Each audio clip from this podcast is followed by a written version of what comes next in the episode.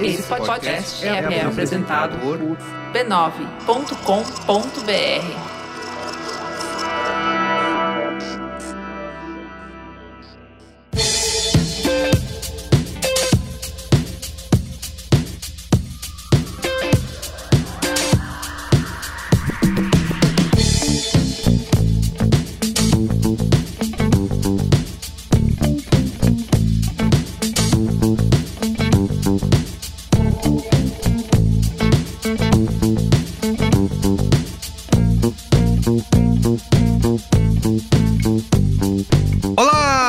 Carlos Merigo e esse é o Braincast 485. Esse programa de hoje aqui é um pouquinho diferente, tá? Eu vou apresentar para vocês um papo que eu tive lá no Globo Pod Day, um evento de discussão sobre o mercado de podcasts e formatos de áudio. Foi gravado ao vivo lá no The Experience, que é o espaço temático e imersivo da Globo aqui em São Paulo, uma espécie de Disneylandia aí da Globo. Vale a visita, aliás, se você estiver passando pela cidade. E a gente falou um pouquinho sobre como o podcast evoluiu nesses últimos anos como mídia, né? De como que os programas em áudio podem se tornar negócios rentáveis, lucrativos e sustentáveis, impactando aí o mercado da comunicação, do entretenimento e a sociedade como um todo, né? A gente falou muito de como o podcast tem valor e qual é o poder do podcast no mix de mídia aí das marcas, tá? Então vale muito ouvir. Esse Braincast tem a participação de Juliana Valauer, que é cofundadora do Mamilos, né, que você já conhece muito bem aqui da Rede B9, a Thaís Abriquian, que é gerente sênior de produtos publicitários digitais da Globo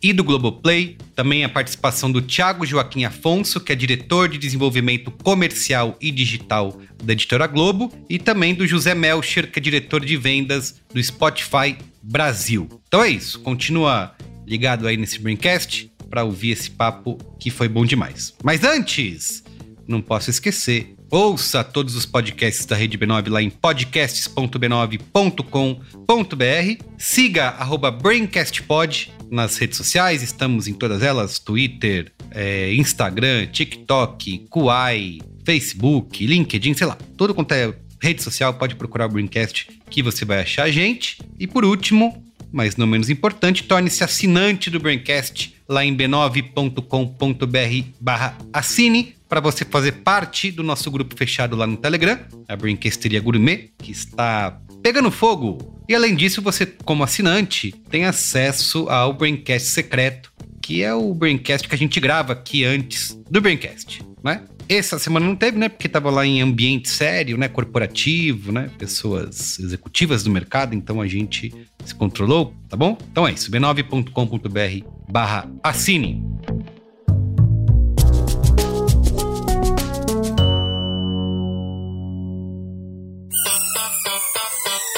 Olha só, como ouvinte do Braincast, você provavelmente já percebeu, né? Aqui no B9 a gente adora uma conversa. Mais do que uma paixão, elas viraram o nosso negócio. O B9 já produziu milhares de episódios que contam histórias, expandem horizontes e criam conexões autênticas com a audiência.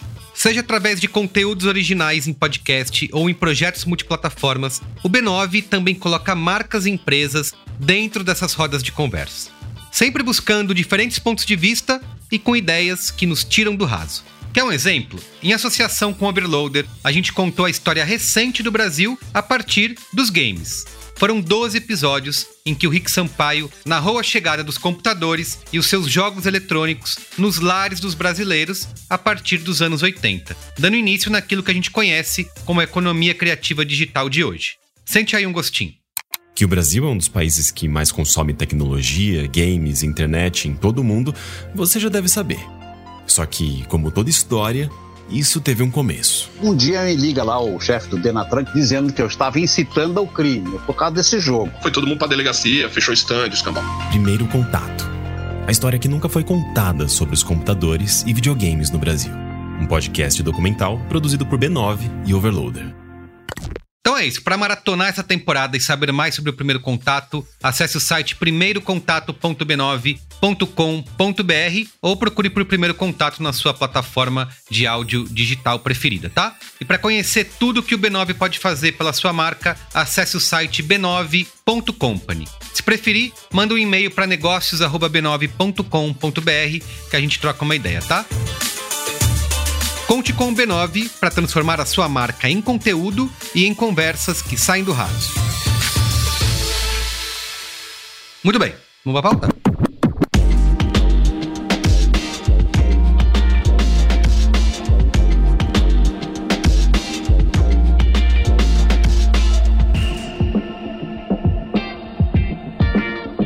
Primeiro, olá, eu sou o Carlos Merigo. Não é assim. É, olá!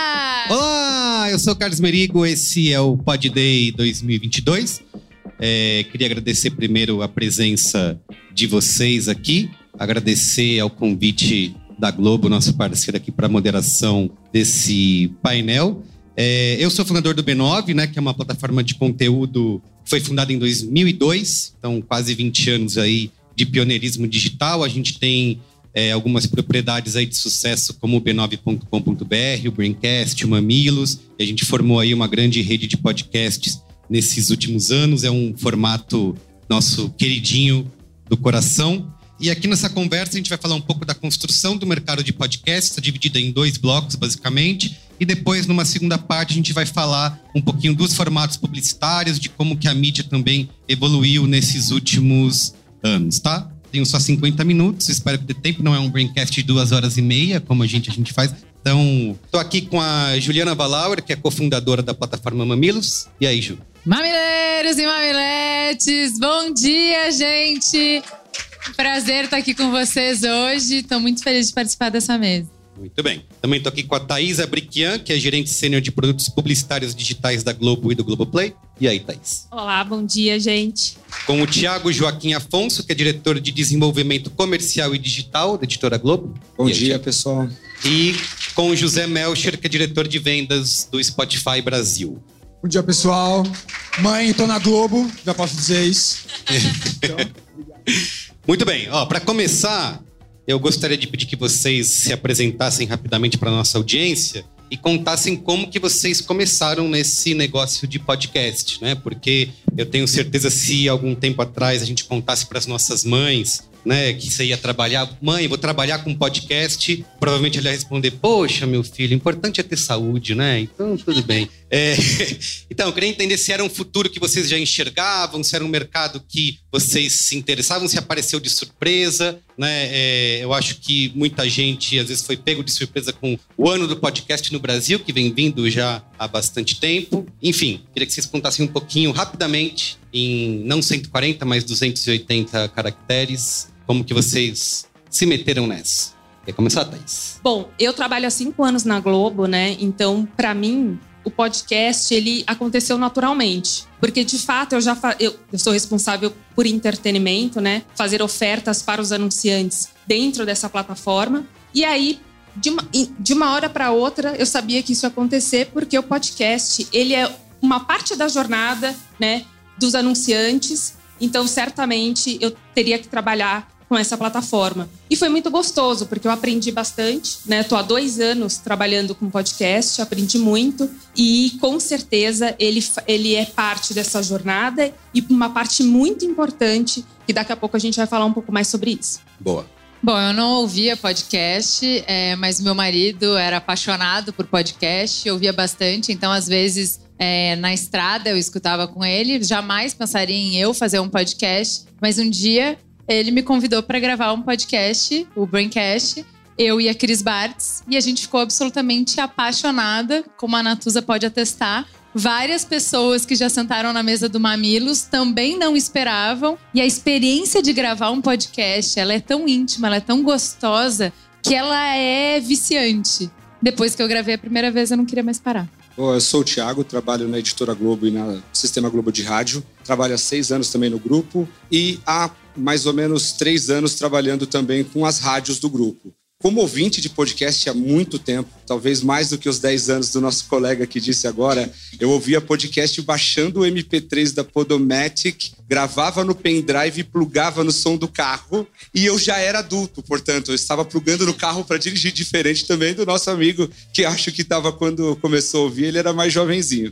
Isso me chamou atenção, me chama atenção esse formato, pensando do viés comercial que eu trabalho na área de monetização da empresa, porque tem uma natureza diferente quando eu ouço podcast. Tem uma, uma propensão a dar atenção para aquele negócio diferente. Eu tenho um trabalho desde essa época do pendrive de selecionar o que eu vou ouvir, selecionar o momento em que eu vou dedicar atenção para aquilo, até o momento que eu dou um play. E aquilo sempre foi curioso para mim. E aí, a partir desse insight, a gente tem trabalhado em como aproveitar melhor essa conexão no mundo em que a gente está cada vez consumindo mais coisas simultaneamente, como aproveitar esses momentos únicos que esse formato está resgatando junto ao consumidor para gerar valor, não só para a história que a gente quer transmitir, mas para conectar anunciantes que também querem sair desse mar de interrupções e ir para um lugar de atenção.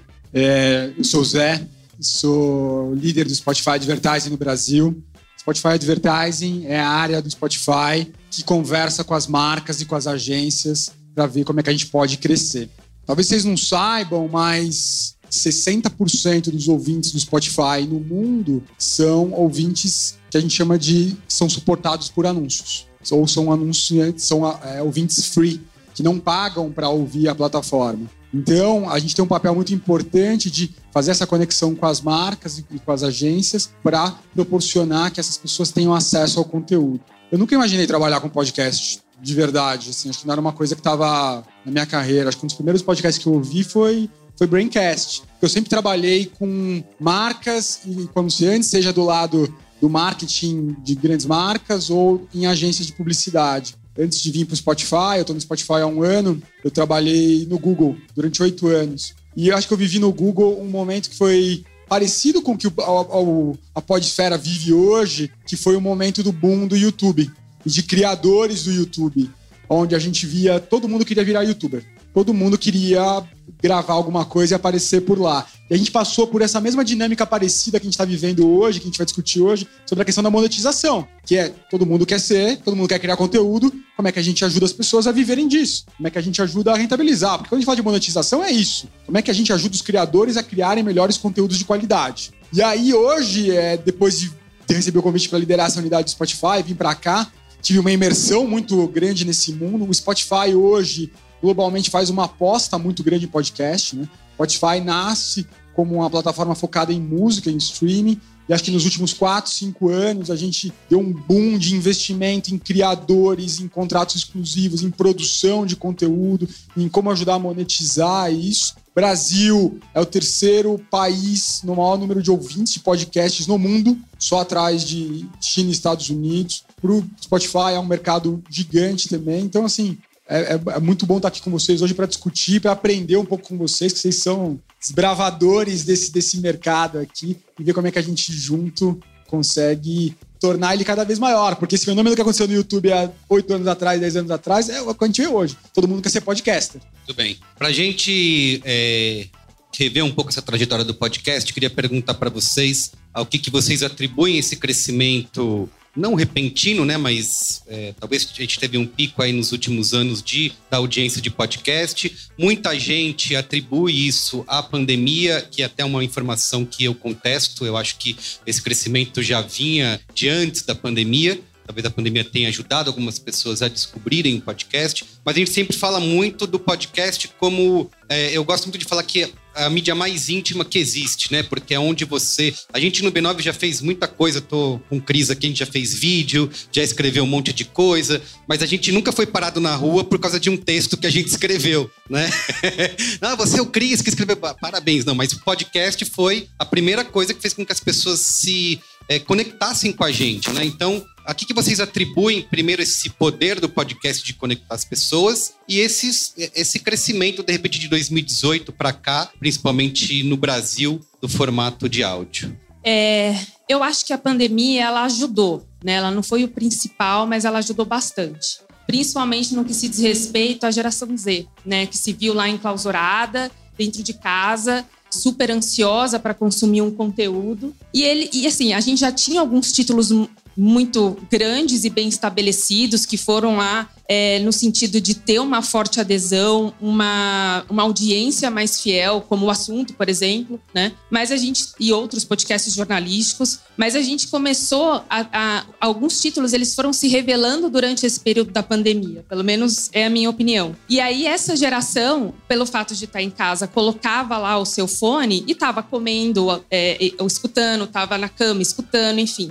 estava fazendo ginástica, escutando. E aí eu acho que os títulos eles foram se revelando. Eles foram se revelando no sentido de é, mais democrático, né? No sentido de, tipo, eu tenho grandes podcasts, mas eu tenho podcasts pequenos e de nicho, né? Como, por exemplo, astrologia, essa, receitas, enfim. O próprio True Crime, né? É um podcast de nicho. Então, eu acho que muito a pandemia ajudou não foi só isso, mas ela foi o grande game changer aí pra gente, né? Pelo menos aqui no Brasil. Estados Unidos é diferente, a gente sabe que é, lá a gente teve né, um outro movimento, aqui a gente não teve um título que drivou tudo, enfim, a gente foi aos poucos, né? A gente a gente não teve né, um período de boom mas foi se revelando. Acho o podcast um formato bastante democrático, né, por conta disso. A gente tem, é, aí falando um pouco sobre, né, do, do que eu mexo aqui, é uma mídia mais em conta quando a gente compara esse formato com mídias audiovisuais, então, teoricamente, isso também faz com que ele, ele se torne mais democrático. E acho que assim, hoje, muitas marcas, né, que estavam já desde o início, elas com certeza sabem da fidelidade, da alta concentração, enfim, dessa proximidade com o conteúdo. De fato, o podcast é muito íntimo, né? Você está lá no ouvido da pessoa, com a sua voz, de uma maneira frequente, ou, ou diariamente, ou uma vez por semana e como melhores práticas assim relacionadas a esse a esse formato, eu acho que a gente tem formatos que são dinâmicos e que funcionam também, né? Esses formatos do tipo, vou, já estou construindo a minha marca e uso essa plataforma como mais um meio da jornada e formatos mais customizados que são a cereja do bolo, né? Enfim, formatos que hoje o Brasil é muito mais tailor-made, né? As marcas gostam dessa coisa mais próxima, porque o apresentador, com a sua voz, é o coração desse podcast e ele, com muita credibilidade, enfim, passando essa mensagem para os ouvintes, ele faz com que exista uma conexão muito forte entre marca e conteúdo e as marcas acabam se apoderando dessa credibilidade também. Então, enfim, acho que a gente tem é, muita coisa para avançar. Acho que mais para frente a gente fala sobre métrica, mas é mais ou menos o que eu acredito. Eu acho que, aproveitando que você falou da diferença do Brasil com o mercado americano, acho que tem muito a ver com investimento, né? É o ovo ou a galinha. A gente tem investimento e aí a gente tem é, produção de conteúdo de qualidade que atrai audiência, ou a gente tem audiência é, vindo através de produtores de conteúdo independentes, na raça, e aí a gente tem investimento e cresce. Então, acho que essa é a maior diferença, né? Nos Estados Unidos, a gente tem rádios públicas produzindo conteúdo antes de ter audiência. Então você tem a NPR, por exemplo, e aí você vai ter um case grande que é, primeiro, eu coloco variedade, diversidade de conteúdo, qualidade de conteúdo para trazer audiência. O primeiro investimento não deu certo, o segundo não deu certo, dez não deram certo. A gente ficou cinco anos investindo até que veio o Serial e aí estourou. Esse é o modelo americano. O modelo brasileiro não tinha marca enquanto não tinha audiência, não tinha rádio pública enquanto não tinha audiência, e aí a gente dependia desses criadores independentes que estão aqui, muitos na plateia, fazendo acontecer, investindo do seu próprio capital é, individual criativo para criar uma audiência. Mas enquanto a gente tem pouco investimento, a gente está lá no pequenininho, certo? Até que a gente tem a onda do tempo. Qual é a onda do tempo? A hora que o áudio começa a bombar como plataforma de comunicação. E aí a gente vai ver, em festival que eu e o Merigo a gente cobriu um tempão, o SXSW, o ano do áudio acontecer lá, o que, que tem a ver? Não tem a ver com podcast, embora nesse ano tenha tido uma, um, uma trilha só de podcast é o ano das assistentes pessoais. Então, de Alexa, de Google Home. Então, você vai ter uma ativação gigantesca do Google, mostrando o potencial do áudio. Você vai ter um monte de painel falando que o áudio é o futuro. O que, que é? O que, que sinalização de mercado é essa? É uma sinalização que tem a ver com o espírito do tempo. Tem a ver com o fato de que já tinha, há cinco anos atrás, muito mais conteúdo disponível do que tempo da gente para consumir esses conteúdos. E aí, o que, que brilha nesse cenário? A mídia não interruptiva. O podcast vai com você. Então você não tem horas a mais para assistir na Globoplay. O que você tem é o tempo do trânsito que você está dirigindo, é o tempo que você está lavando louça, é o tempo da faxina, é o tempo de passear com o cachorro, é o tempo da academia. Então eu tenho um incentivo para o consumo. E aí você encontra não um cenário diverso e, e pujante para receber esse incentivo, mas algum cenário construído na raça. E aí começam a ter os primeiros investimentos, porque daí as marcas veem que isso é o futuro. E aí você vai ter Marcelo Salgado do Bradesco, precisamos, já que estamos falando de história, precisamos falar de uma pessoa que tem visão, que olha antes da coisa ter bombado e estourado, antes de da maioria das pessoas entrarem e fala: "Isso vai ser grande". E começa a botar dinheiro. E aí começa a ter variedade, diversidade de conteúdo. E aí a audiência vem. E aí, desse jeitinho que você falou, não é um boom, é um crescimento constante. Pega os números, você vai ver. Crescimento constante de produção de conteúdo mais diversa, crescimento constante de exposição, de audiência, até que a gente chega num mercado maduro, que é o que a gente tem hoje. E esse foi o meu TED Talk.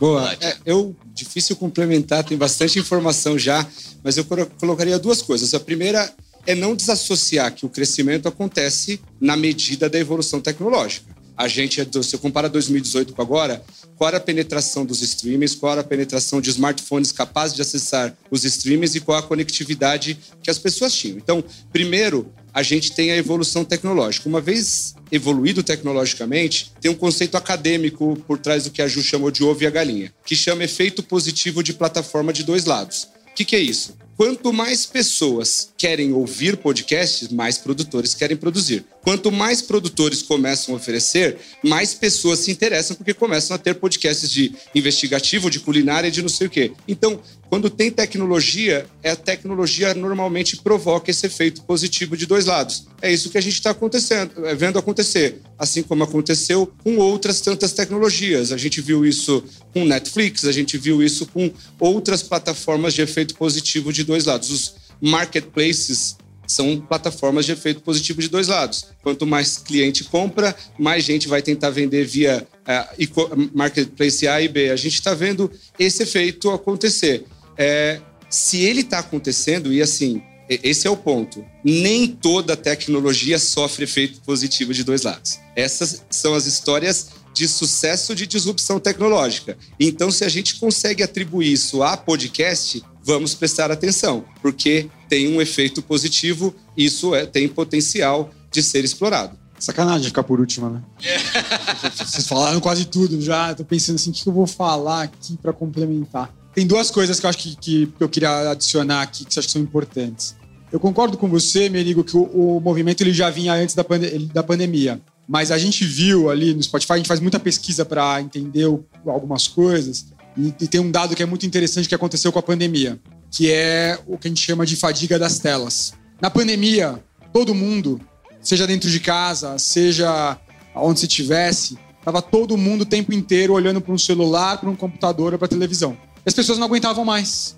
E as pessoas queriam desconectar, as pessoas queriam desplugar. E essa fadiga das telas fez com que as pessoas buscassem o áudio como uma ferramenta de informação, entretenimento e educação. E aí, acho que isso combinou um pouco é, junto com e corroborou para esse boom do, do áudio e do podcast nesse momento. E aí tem um outro dado também de pesquisa, a gente faz essa pesquisa em parceria, é uma pesquisa global que a gente faz com a Media Brands, com a IPG, que também mostra que nesse mesmo momento onde as pessoas começam a ouvir mais, consumir mais é, diversos conteúdos do áudio, elas começam a estabelecer uma conexão com os apresentadores, com os ouvintes, que elas não têm com outras pessoas. A gente viu isso, assim, e tem um, dado, desculpa falar isso aqui na Globo, na Globo tô falando do seu podcast, mas tem um dado da pesquisa que mostra que as pessoas estabelecem uma conexão emocional com os apresentadores de podcast maior do que com os apresentadores de TV e com os atores.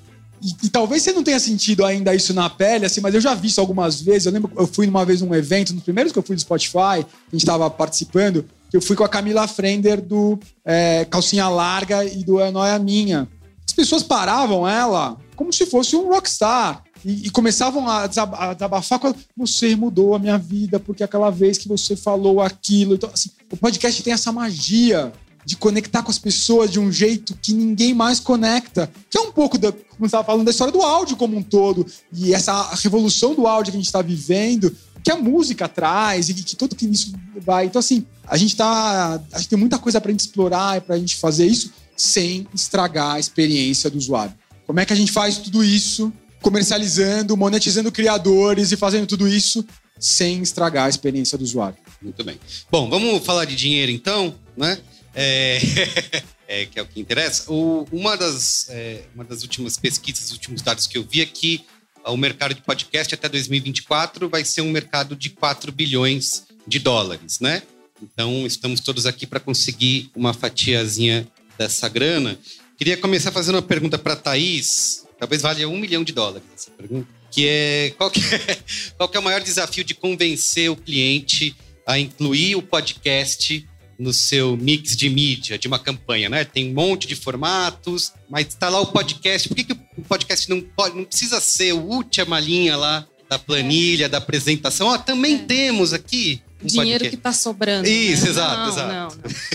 Então, é um desafio, né? Eu acho que esse desafio, para gente aqui que trabalha com briefing dos anunciantes e tem bastante executivo de venda aqui, é um desafio em conjunto, né? Primeiro que a gente chega para minha área, né? O que de fato o, o cliente está esperando. A gente vai lá, desenha uma jornada para esse cliente e a gente defende a jornada do áudio, né? Porque a jornada do áudio é muito importante. Ela é completamente diferente das, né, das outras plataformas, até porque a gente fala que a oferta ela é 360. Cada plataforma é complementar aos, né, aos, aos resultados que ela propõe. Eu acho que para a marca ela precisa saber exatamente qual que é a solução de negócio que ela procura, né? Eu acho que faz mais ou menos de três a quatro semanas eu tive uma reunião com a Ju e a gente falou muito sobre isso, né, Ju? Assim, o quão existem marcas preparadas e que de fato já vem, né, junto com, com o podcast, já construindo e fortalecendo a sua marca, e o quão existem marcas, assim, tem o 8 e o 80, né? E o quão existem marcas ainda que de fato precisa de um education, e não é no sentido ruim da palavra, né? É no sentido de entender exatamente o que, que o podcast propõe. Então, eu acho que é, não é uma questão de você defender, mas é uma questão de você mostrar a relevância do poder do áudio dentro da jornada do anunciante, né? Que ele que se ele estiver procurando alguma solução lá dentro, de repente a gente combina os KPIs que ele quer atingir. Tem um, uma coisa bem interessante que assim, todo mundo fica muito preso, ai, qual, que, qual foi o número de downloads que acontece. Não, porque tem que ser mais de tantos mil e tal. Mas não é exatamente isso que a gente está procurando, né? A gente está entendendo se existe uma taxa de completude bacana, se, se, os, se os usuários, ele, os ouvintes de fato se associaram àquele conteúdo. É, eu acho que métrica é uma coisa que de fato é fácil, é fácil de entender. Você vai lá no, no sistema, você exporta lá um, um, um relatório e vai meio que entendendo, né? Tudo que, é, enfim, aquela jornada, aquela caminhada da marca dentro daquela campanha. Eu acho que o difícil para a gente aqui, o nosso maior gargalo é o modelo de atribuição ainda. Porque eu acho que o podcast ele pode ser ainda uma, um formato de conversão também, né? Então eu acho que é, muitos dos anunciantes que estão mais preparados hoje, eles já, eles já trazem algumas boas práticas do offline, né? Que é exatamente o cupom, até para entender aí se aquela campanha de fato deu aquele resultado por conta desse modelo de atribuição. Mas eu acho que é isso, eu acho que é uma responsabilidade muito minha, né?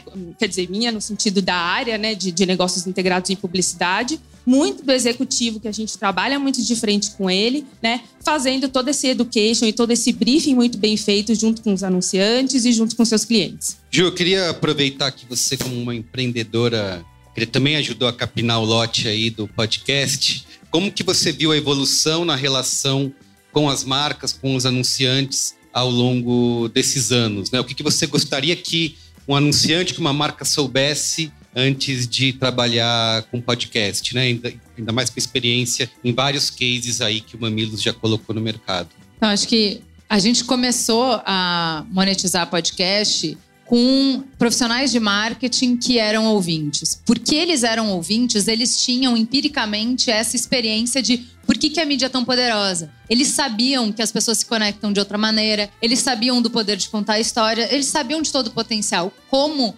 ouvintes.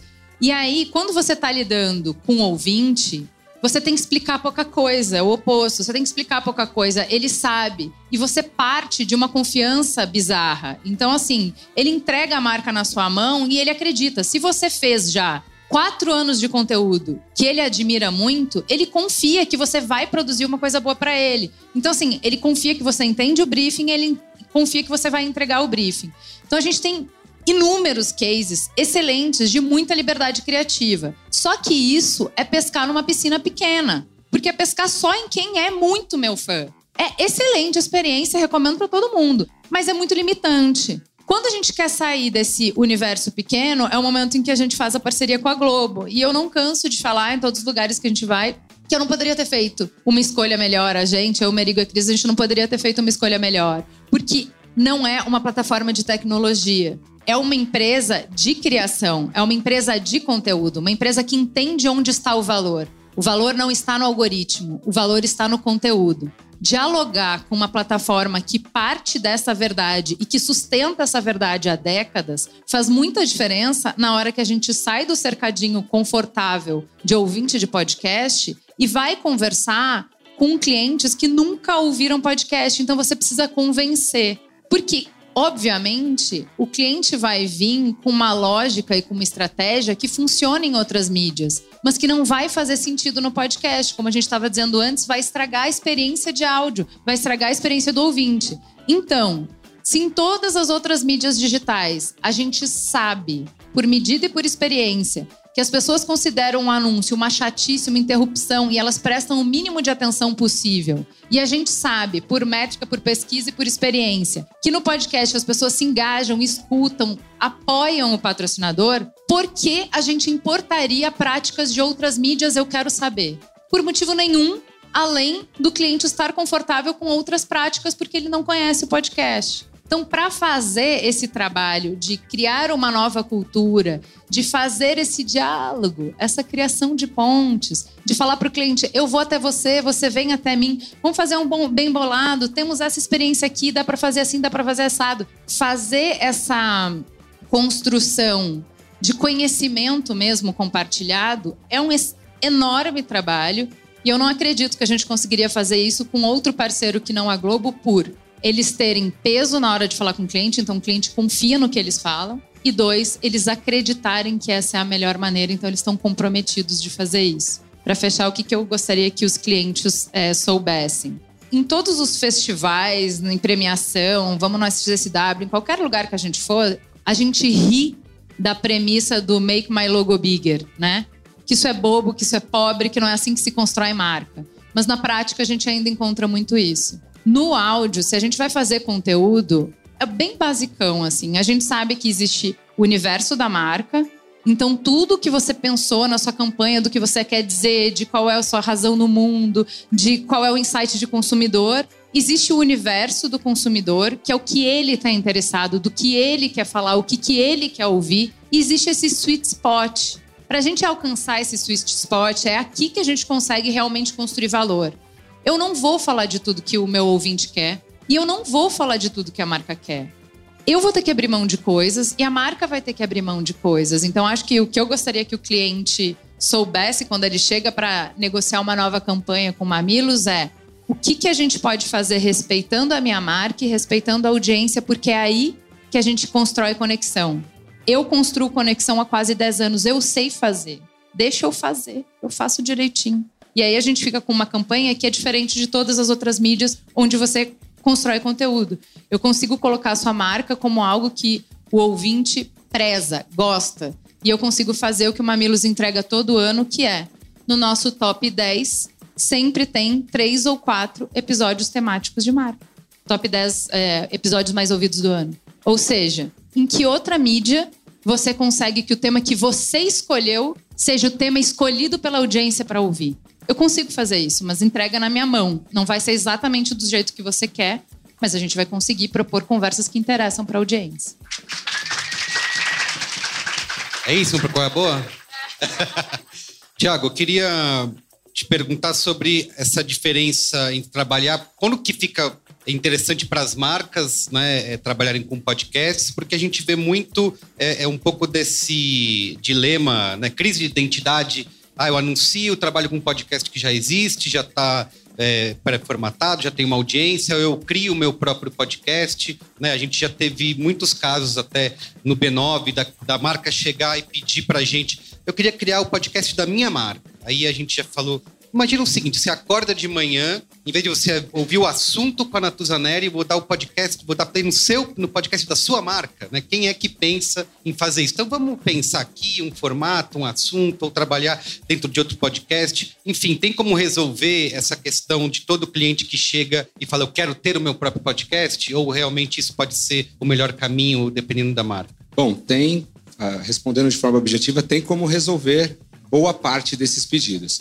Primeiro, só queria estabelecer as premissas, né? Do porquê que a gente tem direito de estar nessa mesa de conversar do quanto você tem que investir. Uhum. É, a gente falou aqui de 40 milhões de brasileiros ouvindo podcasts. Lembrando que podcasts é um corte de algo maior chamado áudio digital. Se a gente coloca streaming de áudio digital, incluindo aí pessoas que dão play na CBN é, ao vivo para ouvir na academia, a gente fala de 100 milhões de brasileiros ouvem áudio digital de alguma forma. Se tem 100 milhões de pessoas ouvindo isso num país que a gente está falando de quase metade da população ouvindo, e que para ouvir um áudio digital a gente já tem até uma qualificação de poder de consumo, porque esse cara tem internet e smartphone.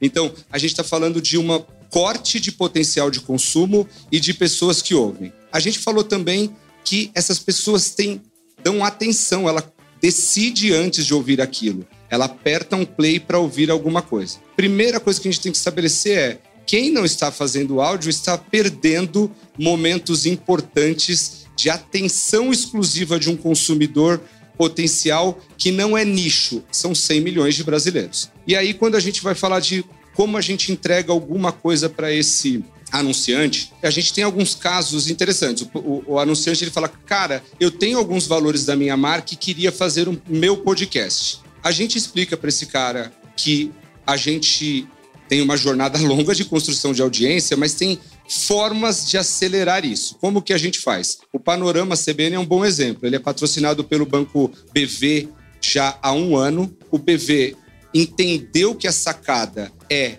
aproveitar que é um ambiente de notícias para construir um bloco de notícias sobre o universo que BV quer explorar, sobre ESG, diversidade, open finance. Então, ele contribui para a formação de para a geração de informação para o consumidor.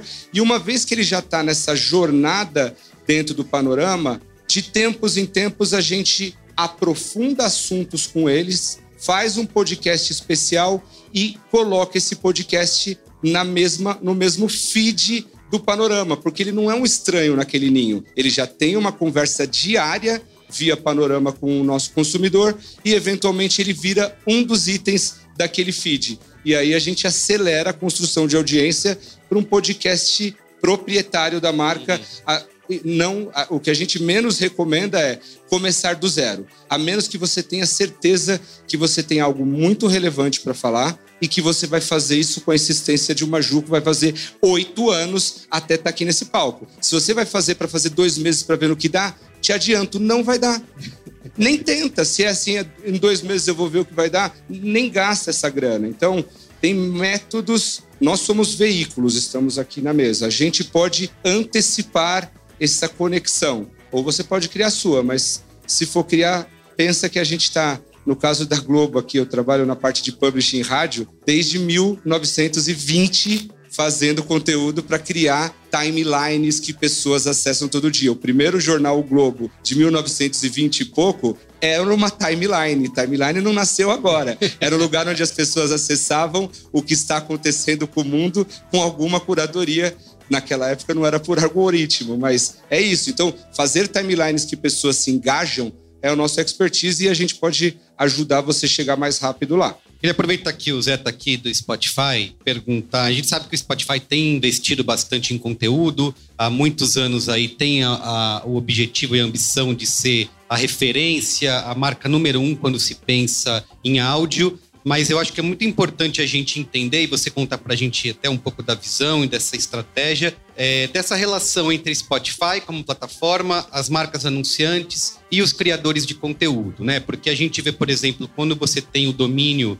de uma plataforma, como acontece no caso do vídeo, que é o caso do YouTube, tem diversas rusgas aí entre criadores e a própria plataforma na questão da remuneração. Então, como que o Spotify vê isso? Como que faz essa intermediação entre anunciante e criador? Existe uma plataforma para remunerar esses criadores? E já aproveitando nessa visão da tecnologia, né? Porque a gente tem a mídia programática na mídia display, é, fez bastante, acaba dominando, mas a gente viu que os preços caíram, né? Os valores da mídia caíram. E no podcast também se tenta fazer isso, uma inserção de mídia dinâmica, mas ainda se gosta muito, os anunciantes preferem, a audiência prefere o baked in, né, que é o anúncio que você cria na voz da, da pessoa, do, do narrador. Como que o Spotify trata esses, esses dois formatos, de tecnologia e do anúncio customizado? Eu fiz duas perguntas, mas não esquece da primeira, por favor. Vou começar pela primeira. É, acho que quando a gente olha para o Spotify nos últimos três, quatro anos, os maiores investimentos de aquisição são relacionados ao universo de podcast. Então, quando você fala de megafone, de empresas de mensuração. Assim, a gente tem investido muito em como ajudar os criadores a produzir conteúdo e como ajudar a mensurar o, o que a gente está fazendo.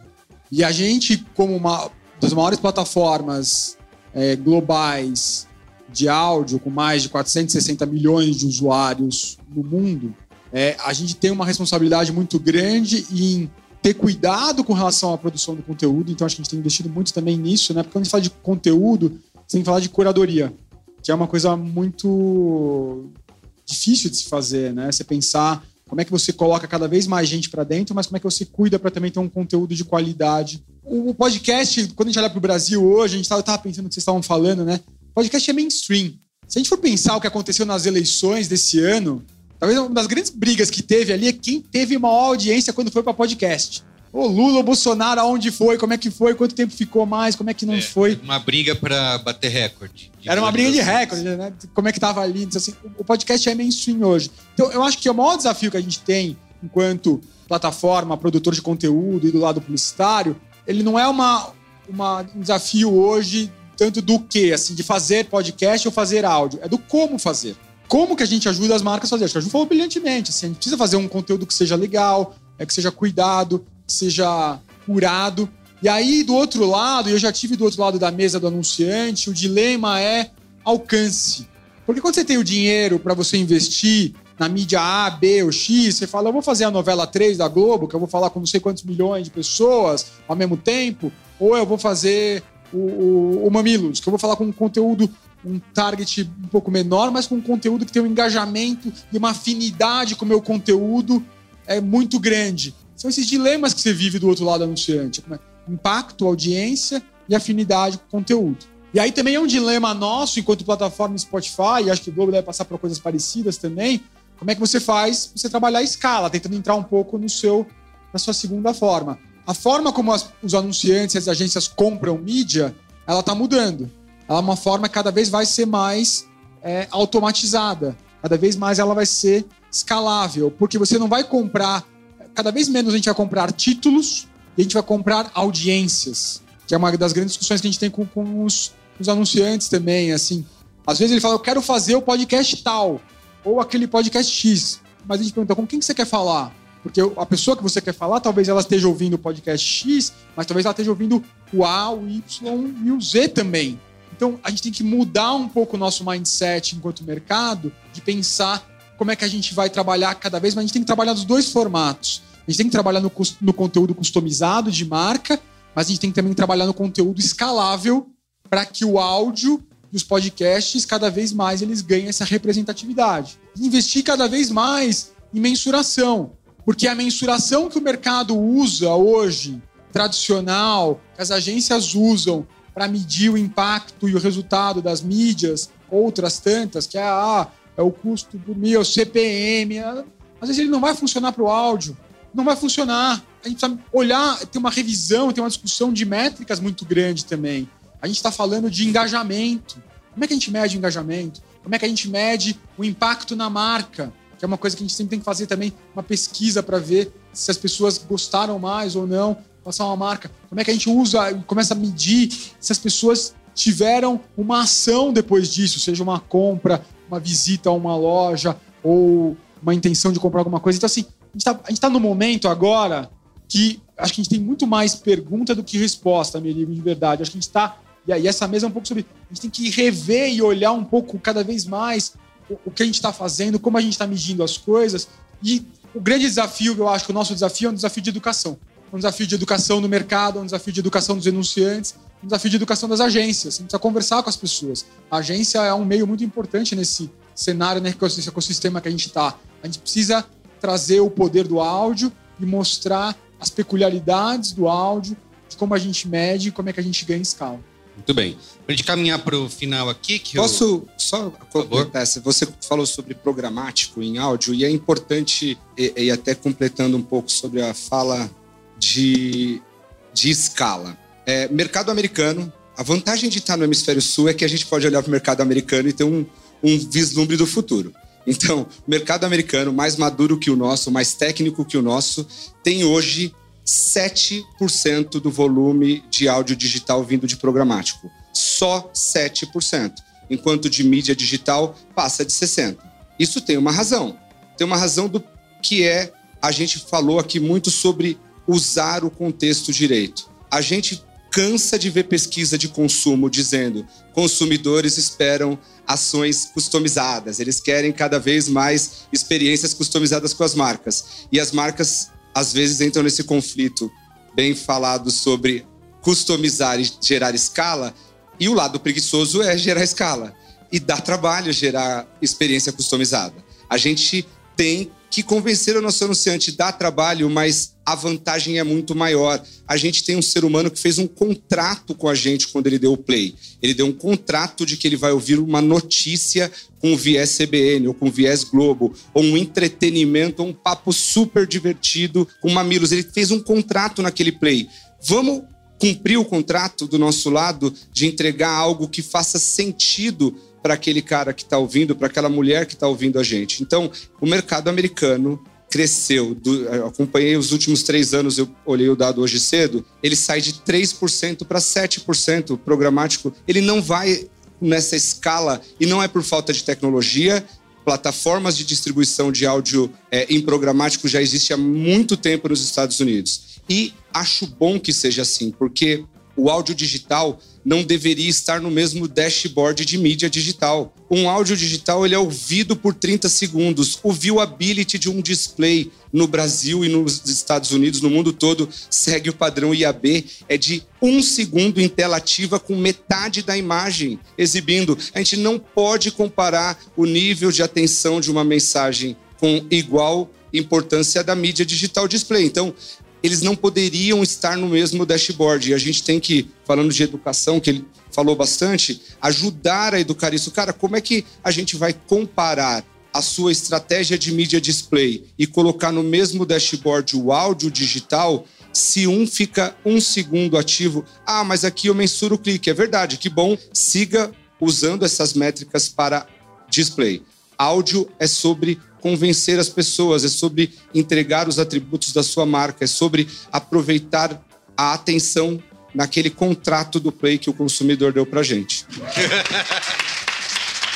Mas só uma, uma coisa, Thiago, é, que o Zé também falou que eu acho que a, a, questão da mídia programática é que existe sempre né, os cavaleiros do apocalipse, que é o seguinte: se você não mudar para mídia programática agora, acabou, a mídia vai morrer e não sei o quê, que é a única forma de entregar. E aí fica todo mundo nessa corrida da tecnologia e acaba deixando de lado o que vocês falaram que é o que mais importa. Diga isso. Só um jabá rápido, você mencionou do IAB. Eu sou vice-presidente do comitê de áudio do IAB. IAB é o órgão que regula a publicidade digital é, em diversos mercados.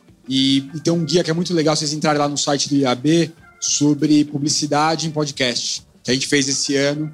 Vale a pena depois vocês entrarem lá e olhar, tem diretrizes desde sobre produção até mensuração, que acho que como escala vale a pena olhar. Muito Falando do IAB, a Cris Camargo, presidente do IAB, é, entrevistei ela esse ano e ela trouxe para mim uma expressão que eu acho essencial, que é o fetichismo da volumetria. Eu quero bilhão. A minha campanha tem mais bilhão que a sua. Mas é que bilhão? Qual foi o residual no final? Para quê? Você está vendendo um carro que custa gazillions de reais. Qual é o tamanho do seu público? O seu público tem, sei lá, 10 mil pessoas. O que, que você está falando em milhão? Com quem que você está falando, cara? Então, assim, é, eu acho que, acho que tem é uma sofisticação melhor que é. Se for para apresentar num PPT números bonitos para ser promovido nessa lógica, que é o que o Merigo chama muito de espuma, segue aí. Mas aí não é uma conversa que você vai ter com a gente, né? Quando a gente está falando de jogo de adulto, de real construção de marca, e por isso que eu acho que é, podcast está muito numa conversa muito adiantada com a galera de PR. Porque acho que as métricas de PR são diferentes. As métricas de eu preciso ser influente. Eu preciso não conversar com milhões de pessoas necessariamente, mas eu preciso conversar com aqueles hubs que formam é, opiniões e que conseguem pautar conversas na sociedade. Para isso, podcast é uma mídia inigualável. Muito bem. Ó, queria aproveitar o último minutinho que a gente tem aqui para as considerações finais dos candidatos. Mentira, fazer uma pergunta. É, que eu queria. Eu não queria deixar que a gente terminasse sem falar do tal do brain safety, né? Porque a gente passou no último ano por algumas polêmicas aí com apresentadores de podcasts que falaram popular merda, né? O departamento de vai dar merda não tava lá para falar, não fala isso, amiguinho, vai, vai dar ruim. E tinha mar, mar, muitas marcas anunciantes que acabaram pulando fora, obviamente, e isso acaba afetando todo um ecossistema de podcast, porque muita gente que investe no podcast fala, putz, tem que tomar cuidado, né? Pode ser perigoso, a gente não tem controle sobre o que as pessoas falam. Como que a gente pode colocar e mostrar que a nossa criação, que o nosso conteúdo, o nosso podcast é o tal do brand safety? Tem um selinho que a gente pode carimbar lá, falar, vem comigo, que aqui é, é, você pode anunciar com a gente, que a sua marca vai estar segura, a gente é responsável, né? A gente não fala que o nazismo deveria ser permitido, enfim, esse tipo de coisa.